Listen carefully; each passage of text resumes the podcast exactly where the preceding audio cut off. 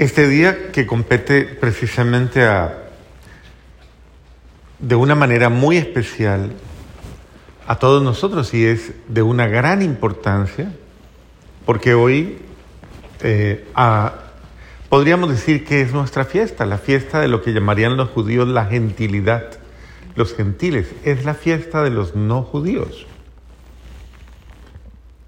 Pero de una manera especial también es la fiesta de los judíos en la medida en que Cristo se ha manifestado a todos los hombres, a todo el mundo.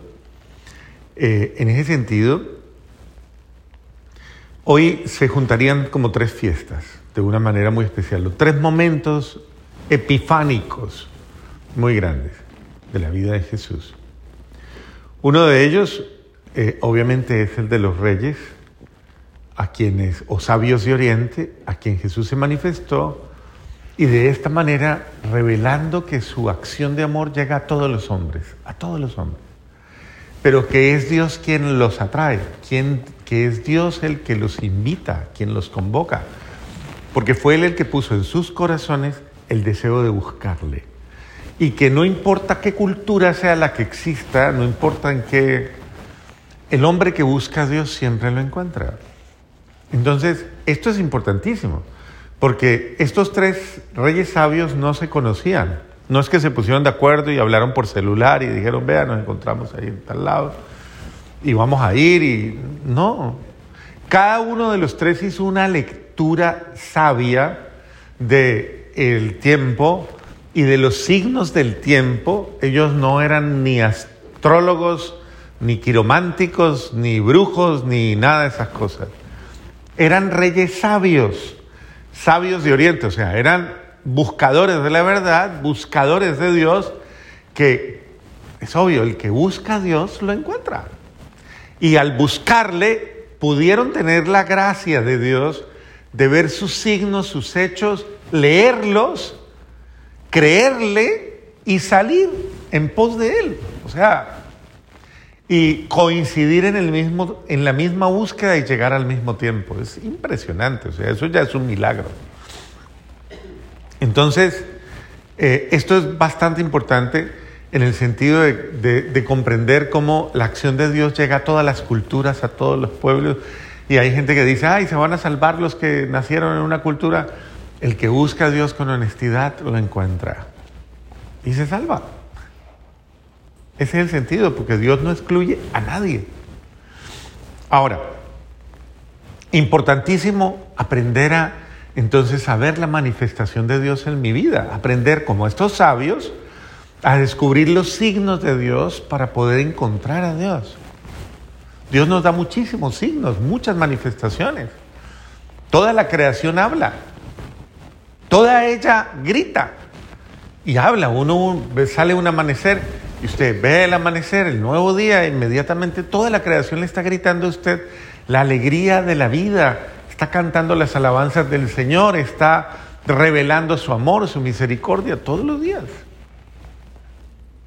Eh, esto es importante tenerlo en cuenta para poder comprender entonces que, como dicen, Dios se deja encontrar de los que... Muy bien. Eh, y los que lo buscan sinceramente, ¿no? Eso es muy importante, de los que lo buscan sinceramente. Eh, esto también es importante comprender. La otra fiesta que, que, coincide y que de alguna manera es una epifanía es las bodas de Caná, en las que Jesús se revela también como el Hijo. Es un momento epifánico porque es el momento en el que Él hace el primer milagro y se revela como el Hijo de Dios comprendiendo que ese contexto de las bodas de Caná es el momento en el que el Señor se manifiesta en el entorno de la familia, como lo hizo en, el Edén. En el Edén Dios se manifiesta a Adán y Eva, bendiciendo su unión conyugal, y así comienza su ministerio. El ministerio de Dios en el Génesis y la interrelación entre el hombre y Dios. Y una vez más, el ministerio de Cristo comienza en un momento de comunión creacional. eh, creando un nuevo matrimonio, el vínculo del matrimonio, el vínculo del amor, que había sido creado desde el Génesis, pero que en ese momento de las bodas de Caná es restaurado de alguna manera por la acción de Cristo.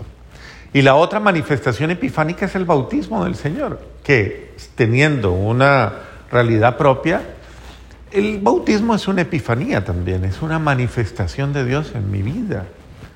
Por eso toda persona que se bautiza entra en la plenitud de la gracia divina, porque por el bautismo entramos a, la, a, toda la, a gozar de toda la vida sobrenatural de Dios. Entonces es importante tener todas las manifestaciones de Dios en mi vida. De hecho, los siete sacramentos son momentos de epifanía. Cada uno de ellos involucra un encuentro personal y real con Dios, un encuentro personal y real con Cristo. Entonces, cada momento, eh, ¿se acuerdan cuáles son los sacramentos? A mí ya se me olvidaron cuáles son. ¿Sí se acuerdan? Bautismo, ¿qué más? Ajá. Comunión. Confesión, orden sacerdotal matrimonio. Mire tan bonito, ¿usted sí se ha dado cuenta que el matrimonio es un momento de epifanía? De manifestación de Dios en su vida. Qué interesante, ¿no? El sacramento es una experiencia en la cual Dios se manifiesta. En cada uno de ellos Dios se manifiesta. Entonces, importantísimo porque es la forma en que Dios llega a mi vida, llega a mi corazón.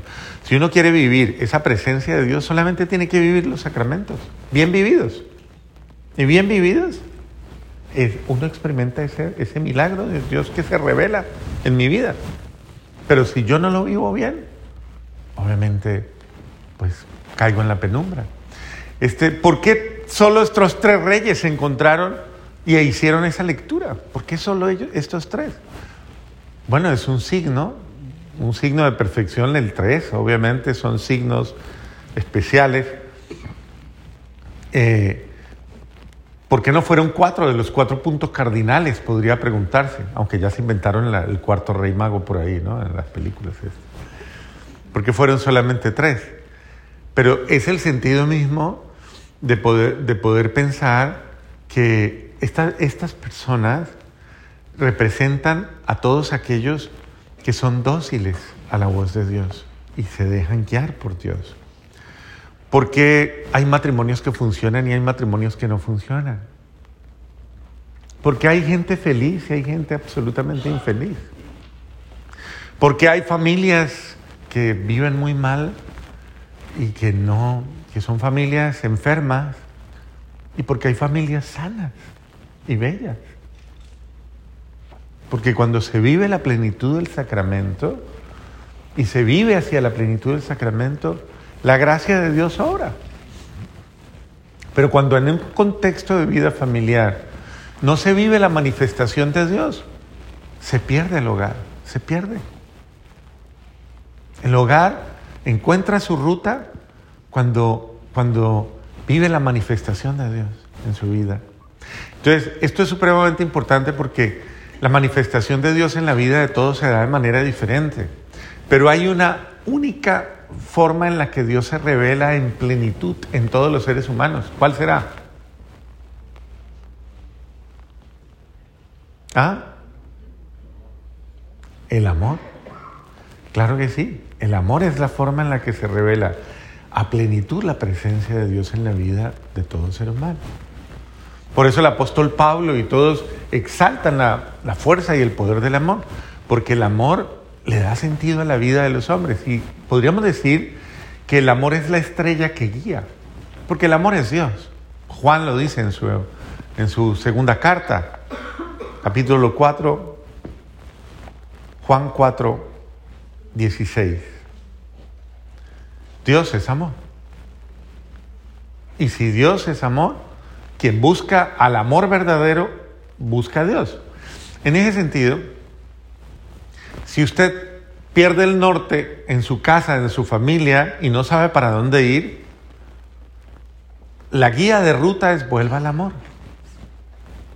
¿Y qué me acerca al amor? Bueno, el perdón es una buena, un buen camino.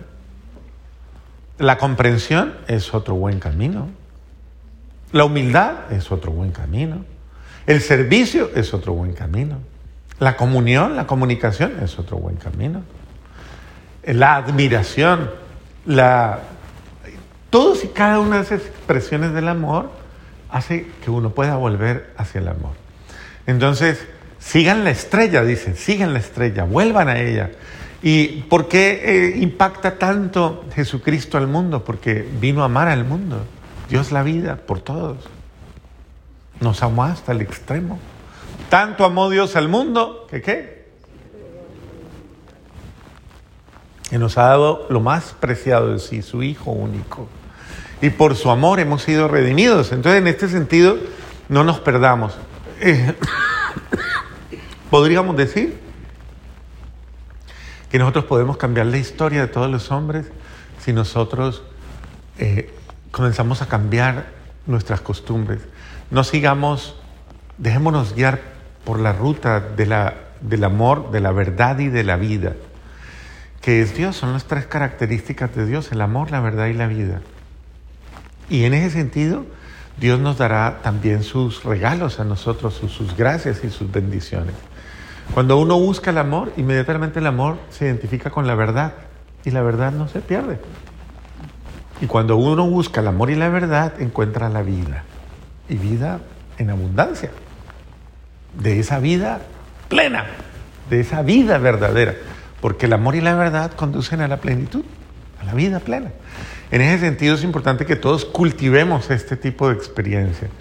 Y dejemos que el buen Dios siembre en nosotros esa gracia, esa, esa alegría de ser felices eh, todos y cada uno de nosotros con los otros. Ahora, el incienso, la mirra y el oro, ¿qué podrían significar? La providencia del oro, porque era pobre, ellos eran pobres. ¿Cómo creen que se fueron para Egipto después y vivieron tantos años en Egipto? Mire cómo es Dios de providente. Ellos eran pobres. Y cómo Dios se valió de un rey poderoso para darles con qué vivir en Egipto. La providencia divina. El incienso, ¿por qué incienso? Porque sí, porque es de alguna manera esa dimensión de oración, de plegaria, pero también es el reconocimiento de que ese hombre no es solo hombre, es Dios, es su divinidad. Y la expresión misma, ¿dónde está? Porque hemos venido a qué? A adorarlo. Cuando uno busca a Dios, uno depone toda prepotencia, toda soberbia. Pregúntale al de al lado, ¿usted es rey? Pero parece. De hecho, lo somos. La realeza del hombre está en cuando sabe reconocer la grandeza del otro. Hemos venido a adorarlo. Yo soy el ser humano entre más grande es, más humilde es. Los soberbios no son grandes, son insignificantes seres humanos. En ese sentido, lamentable. Y es reconocer al otro. El incienso es eso, la capacidad de la admiración. Y la mirra. La mirra se utilizaba en el antiguo precisamente para significar que ese gran hombre, cuando muriese, eh, sería digno de los honores más grandes, porque es rey. Entonces la mirra se utilizaba precisamente como un elemento de, podríamos decir, de exaltación de aquel eh, ser humano grande, supremamente grande, que ha pisado la tierra y con lo cual se exalta que no es un hombre cualquiera, sino un hombre excepcionalmente grande el que ha venido. Entonces la mirra se utilizaba para, enterrar a los reyes y, y, se colocaba como ese signo. Entonces, esos tres signos revelan también esa grandeza de Dios. Por eso es importante entonces que nosotros hoy le pidamos al buen Dios con humildad, Señor, manifiéstate en mi vida y manifiéstate en la vida de los otros. Y más, mucho mejor aún, Señor, que yo sea tu manifestación en la vida de los otros. Amén. Renovemos nuestra fe.